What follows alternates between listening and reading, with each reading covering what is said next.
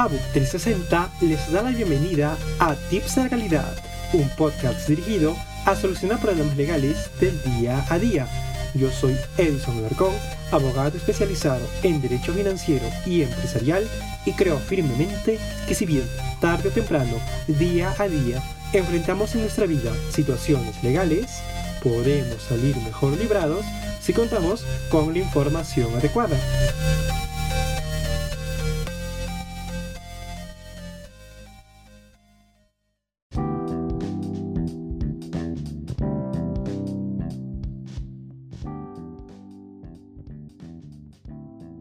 Saludos amantes del derecho y público en general. Bienvenidos a un nuevo episodio de Tips de Legalidad.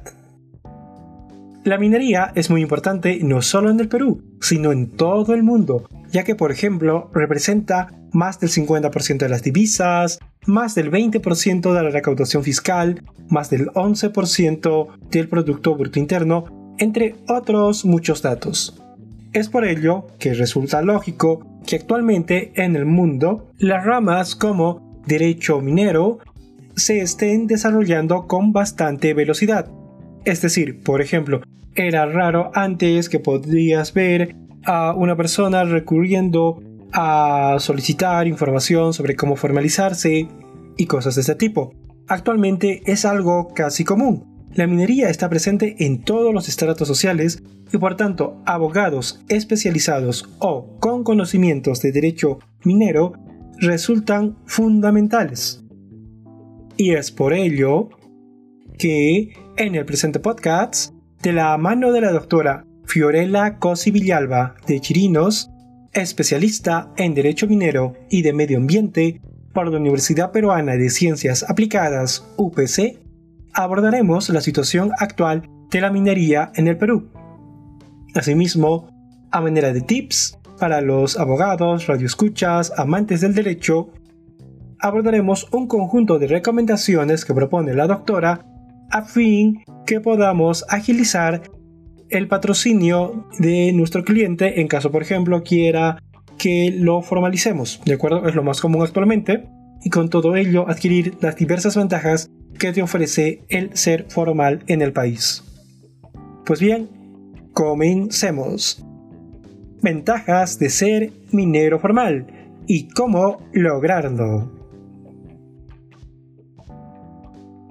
A manera de introducción, dentro de las ventajas que te da la formalización destacan por ejemplo el acceso al crédito, a la maquinaria y a mejorar las condiciones del trabajo.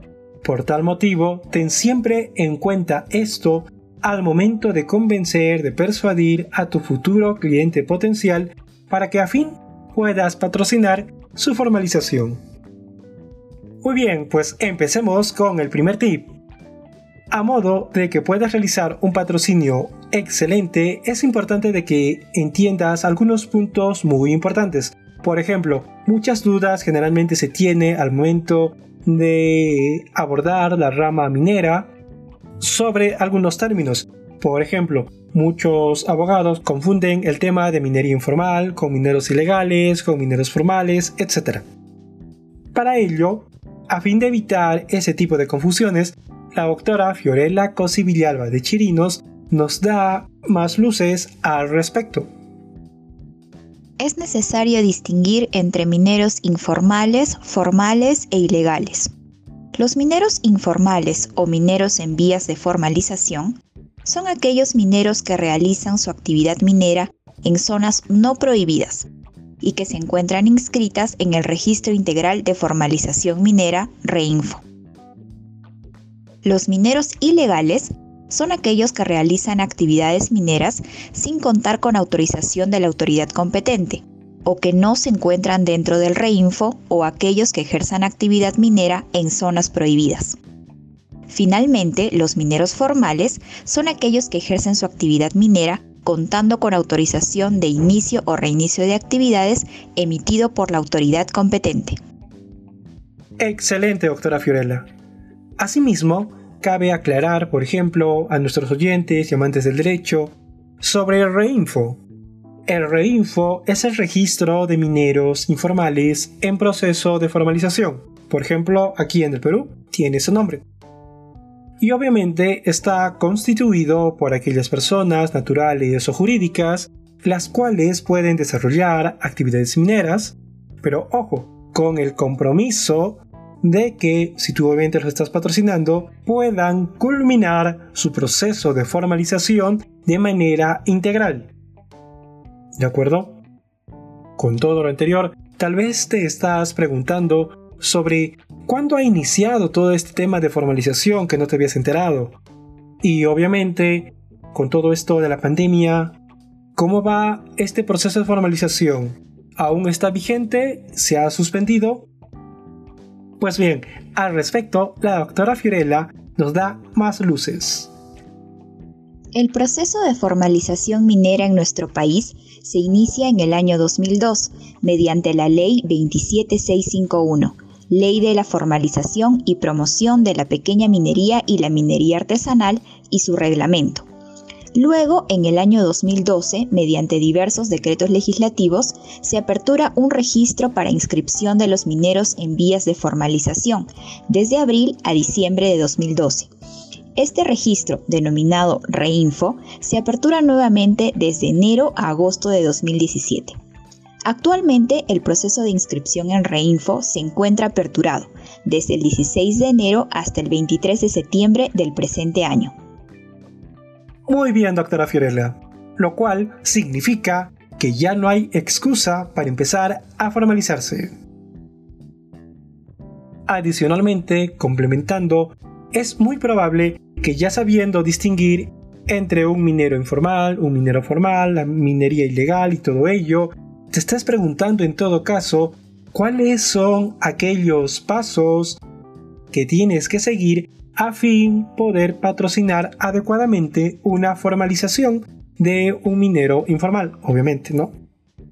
Pues bien, nuevamente la doctora Fiorella nos otorga algunas luces sobre los pasos a seguir a fin que un pequeño productor minero o un productor minero artesanal puedan formalizarse. Primero, inscripción en el Reinfo. El minero debe inscribirse en el Reinfo a través de la SUNAT usando su clave SOL. Para ello es necesario que cuente con RUC y tributar en renta de tercera categoría. Asimismo, deberá colocar como actividad en su ficha RUC la minería. Segundo, presentación de requisitos ante la GREM. Posteriormente, es necesario presentar una serie de requisitos ante la Gerencia Regional de Energía y Minas de Arequipa, la GREM, la ventaja es que estos requisitos pueden ser presentados de manera simultánea o sucesiva, es decir, no son preclusivos. Uno de estos requisitos es la acreditación de la propiedad del terreno superficial. ¿Y cómo lo hace? A través de una declaración jurada con firma legalizada indicando que es el terreno superficial es de su propiedad y en caso no sea propietario, es necesario que presente documentos que acrediten la autorización de uso del terreno superficial, como por ejemplo un contrato de alquiler o un contrato de cesión en uso. Perfecto, doctora Fiorella. Y bueno, recapitulando, todo empieza por una inscripción ante Reinfo. Es importante que independientemente de si tu patrocinado es una persona natural o es una persona jurídica, deba inscribirse en el Reinfo, si no, todo este tema de la formalización no va a poder iniciar. Continuando, la doctora Fiorella Cosi nos detalla aún más sobre los siguientes pasos a seguir a fin culminar satisfactoriamente el proceso de formalización de nuestro patrocinado. Segundo requisito.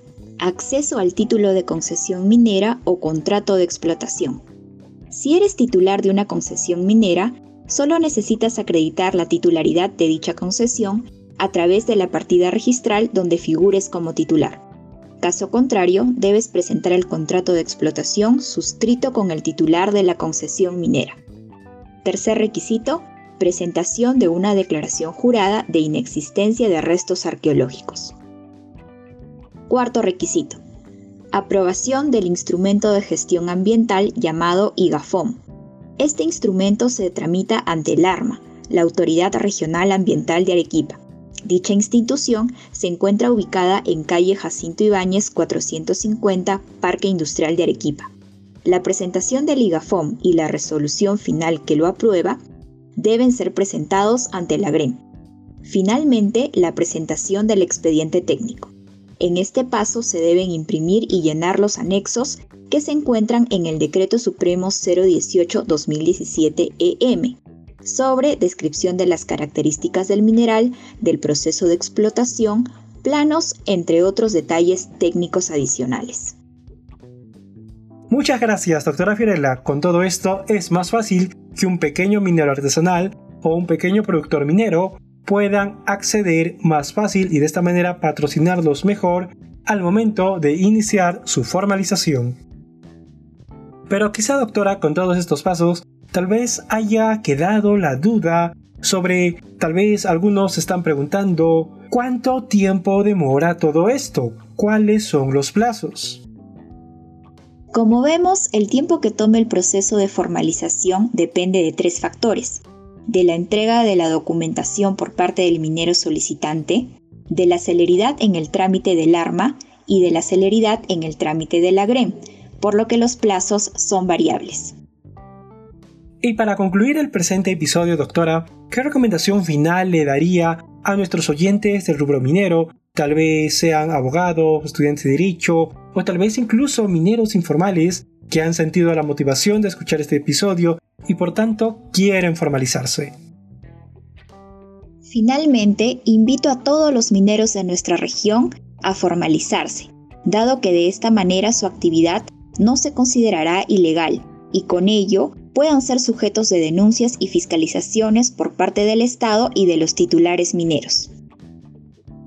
Reiteramos a nombre de ABUC 360 nuestro agradecimiento a la doctora Fiorella Cosi Villalba de Chirinos, quien el día de hoy nos ha ilustrado de una manera muy práctica respecto a aquellos puntos que uno debe tener en cuenta en caso de que, por ejemplo, queramos patrocinar a un pequeño minero informal.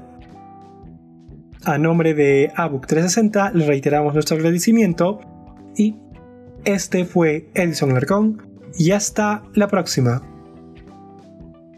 Bye.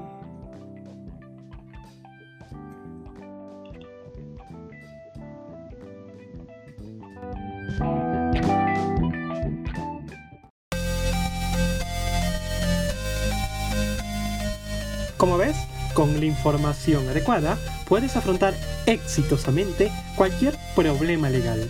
Si te interesa obtener más información, te recomiendo visitar la página de ABUC 360, donde podrás encontrar este y otros podcasts. Tenemos audiobooks, infografías y toda información relevante para que puedas tomar mejores decisiones. Si te gustó este podcast, síganos en nuestras redes sociales. Dale like a la página de ABUC 360. Subimos un episodio cada viernes. Bye.